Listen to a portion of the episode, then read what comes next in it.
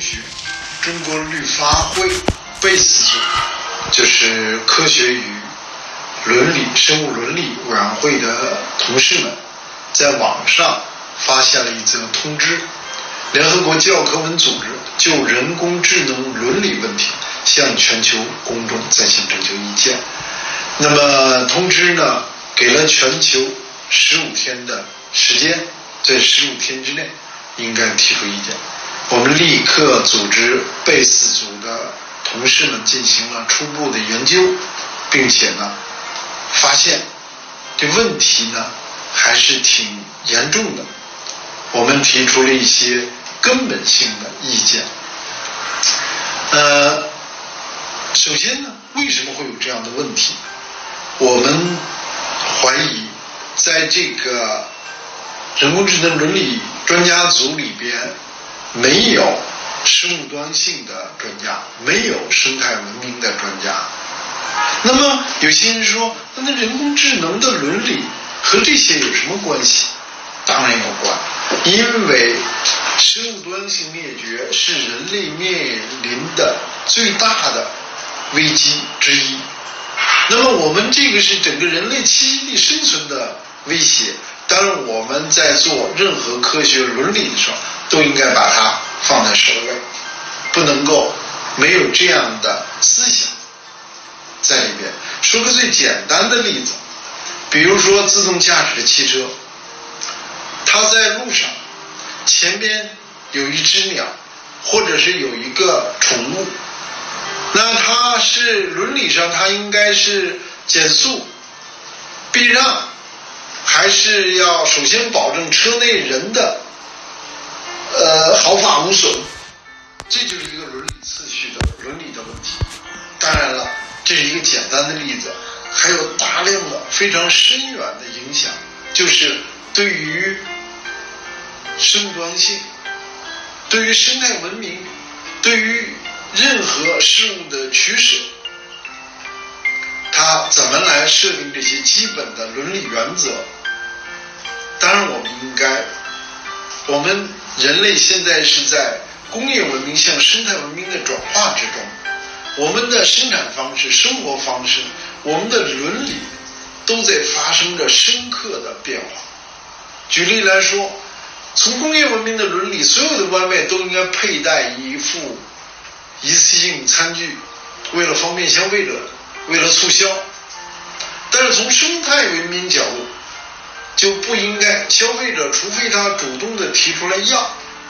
那么外卖公司就不能够、不允许、不应该主动提供一次性餐具。这就是两个文明不同的法规的变化，伦理层次上的变化则更加广泛、深刻和深远。那么在这样一个背景下，我们制定这么一个重要的伦理的这个标准性文件。如果没有生态文明的专家参与，如果没有生物多样性的专家参与，自然就像这个标准性文件一样，以我们的立场和角度，作为生态文明、生物多样性、绿色发展全国一级学会来说，我们就觉得这个文件有重大的错误。那么，我们已经把相关的意见向联合国提交了。进一步的研究，我们发现这项工作是在联合国教科文组织下面的 COMES，就是呃科学知识与技术伦理委员会，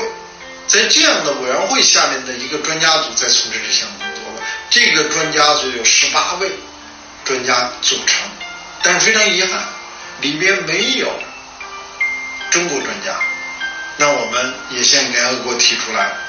我们中国政府作为 UNESCO 的呃一个重要的参与方，我我建议中国政府应该提出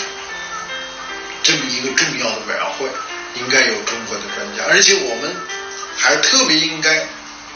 把生态文明的专家来放在这里，人工智能。它是一个简单的计算机问题吗？它是一个简单的数学问题吗？它不是。人工智能伦理是涉及到很多方面，但是最根本的方面是文明，是生态文明的思想，应该落实到这样的一个文件准则之中。这个文件呢，还有将近两年的时间，它将在二零二一年，呃，第四十一届联合国教科文组织大会中通过。一旦通过，它将成为对于相关科学领域具有深刻影响力的一个全球性的、呃纲领性的文件。由这件事情呢，我反过来，我们又想到我们日前经常遇到的国内的标准问题、国内的文件问题。我们看到国家林草局联系联合四部委出的关于森林康养的文件也是这样，它大量的是康养问题，它没有把生态文明思想放在第一位，没有把前提。生任何森林康养设施的建立，前提首先是对生态环境要不能产生负面影响，前提首先是要充分的来对于生态文明保护进行持续的、充分的、前期的各个环节的这种监测观察，把这些作为整个工作的指导核心和基础，那么这些内容呢都不够充分。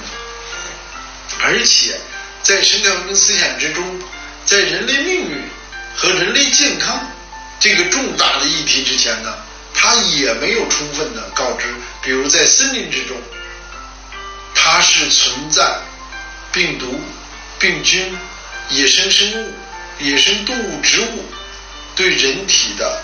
负面的影响，这种危险警示和可能研究也都不充分。呃，不仅是这个了，月饼的过度包装，我们听过很多次了。我们要求在月饼的标准、国家标准中要有更加明确、严格的界定和要求。那么相关工作呢，我们希望我们在生态文明时代，在各种标准、各种制度。各种规定在制度过程之中，首先我们所有的参与专家都应该认真的学习生态文明思想。同时呢，我们应该在重大决策之中呢，之前呢，应该充分的吸纳